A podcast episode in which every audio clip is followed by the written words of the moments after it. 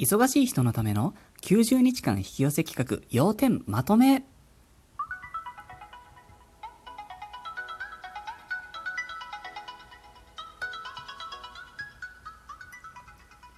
私、占い師のティモがスマートフォンアプリラジオトークにて収録してお送りしております、スーセイジャンクション第33回でございます。いつもお世話になっております。えー、90日間引き寄せ企画、おかげさまで私、ひとまずの結果を手に入れることができました。本当にありがとうございました。さて、興味はあるけれど、忙しいなという人のために、基礎知識ですとか、要点、コツ、あとこれやってみてという開運方法について少し、つまり近況報告を除いたここまでの経緯をこの1回で全部お話ししてみます。それでは早速行ってみましょう。えー、引き寄せの法則とは何かっていうところからですね、これですね、別名、類は友を呼ぶの法則と置き換えていただいて結構です。同じもの、似たもの同士が引き寄ってくる、引き寄せ合ってるんだっていう、そんな性質があるようなんですね。これを利用して何かを手に入れよう、願望を実現してみようという企画です。えー、宇宙というものがだいたい3の倍数のリズムで動くことが多いなという体験からですね、今回は時間設定を90日間としてみました。これぐらいの期間があれば、大体のものはいけそうだなということなんですね。まず最初にして最大の注意点がここです。同じものが引き合うというルールに沿って現状今持っていない、つまりないものをこれから手に入れてみようということなんです。ないものをどうやって同じものが引き寄せ合うというルールで手に入れるのか、ここをしっかり意識していただきたいですということなんですね。いかにして自分の中にあるを作り出すか、これが最大の注意点でありポイントですということなんです。もっとわかりやすい感覚で言うと、Amazon などのネット通販なんかでこうポチッとお買い物をした後、届くのを待っているそんな状態です。届かないならこう何かがおかしいのであって、って届くことに変わりはなくて疑いがないですよね。これが最も近い感覚です。これを覚えておいていただきたいです。次にですね、実際にどうやるの？実際にどういう風に現実が動いていくのっていうところなんですけど、これはですね、自分にとって意味のある偶然、シンクロニシティと呼ばれるものですね、その波を利用して現実を受け取っていきますということなんです。いかにして自分の中にあるを作るか。ここで大事なのは、こう一気にバーンと飛躍することが難しいっていうことなんですね。良いことも悪いことも、ちょっと考えただけで一気にドカーンと現実化するっていうことは起きにくいようになっていると思います。不安の8割から9割ってまず起きないんですよね。これは安全装置みたいなものだと思っています。ただし、ゴールへの糸口となるもの、これはですね、割とすぐに起きてくるはずなんですよ。それが意味のある偶然、シンクロニシティと呼ばれるものなんですね。まあ、例えばですけど、誰かのことを思い出したら、その人から、向こうから連絡が来たりですとか、もちろんそういうのも立派なシンクロだと思います。私で言うと、数字の組み合わせ、358っていう数字の組み合わせですね。これが自分にとっての最小単位のシンクロニシティなんです。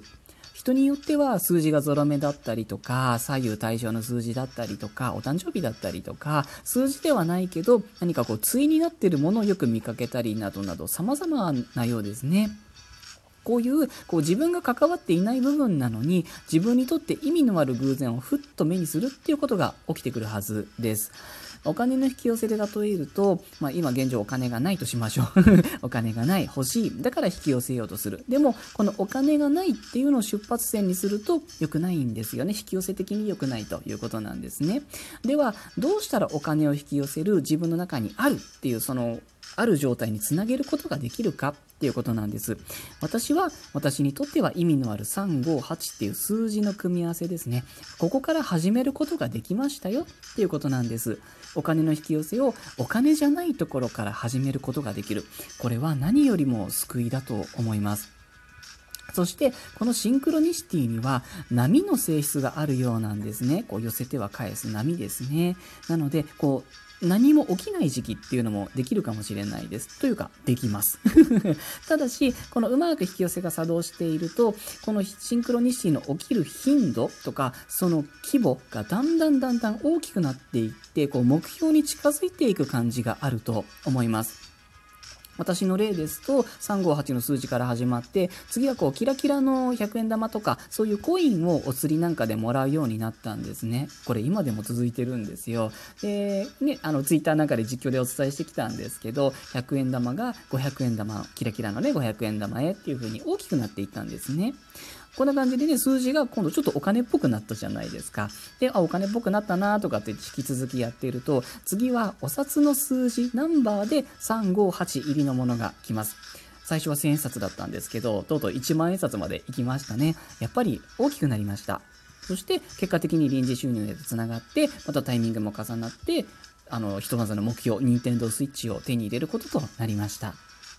そして、まあ、実際にね、どのように現実が動いていくかっていうことなんですけど、ここが大事なポイントその2です。引き寄せをやっていくと、思っても見なかったことっていうのが起きやすくなると思います。私もそうでした。あの、お気に入りの白いパンツがお亡くなりになったんですけどね。ですので、こう、思ってるのと違うっていうのを拒否してしまわないように気をつけていただきたいんですね。そしてこの予想外の出来事っていうのにはその引き寄せに対してマイナスに作用しているんじゃないかって思われるようなことまで含まれます。見たくなかったものを見たりとか、せっかく引き寄せたキラキラコインを手放してしまうイベントが起きちゃったりだとか、なんかそんなイメージですね。なんかこう大それた事件とか、大損してしまうとか、なんか大怪我しちゃうとか、なんかそういうことではないのでご安心ください。でも、出来事は小さくっても、なんかご自身にとってなんかちょっと精神揺さぶられるようなことっていうのももしかしたらあるかもしれません。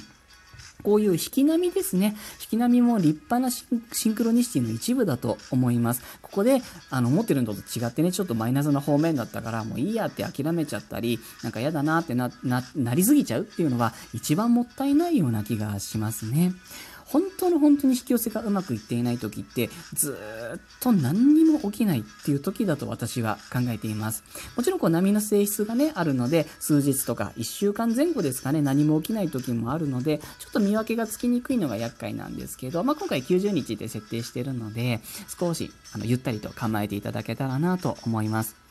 あとは、振り返った時に一見関係なさそうな出来事も実は繋がっていたのかもなんてパターンもありますね。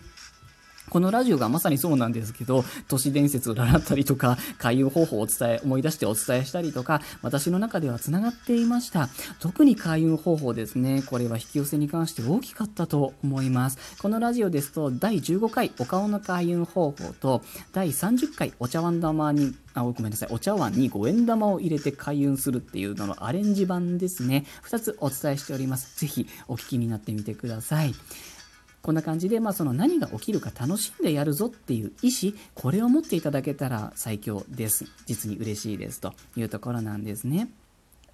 で、えっ、ー、と、引き寄せにコツはあるかっていうことなんですけど、あります。最初に、こうね、ないじゃなくて、あるをこう自分の中に作るとき、そして、引き寄せの波がこう引いてて何も起きなくなっちゃった時のコツなんですけど、それは自分の頭の中、思考をですね。思考を能動的に使うことができるっていうことなんですよ。例えば、望むものを持った後とか、持つことについてとか、持ちたいそのもの自身についてとか、持った自分がどうなるのかとか、そういうことですね。どれだけ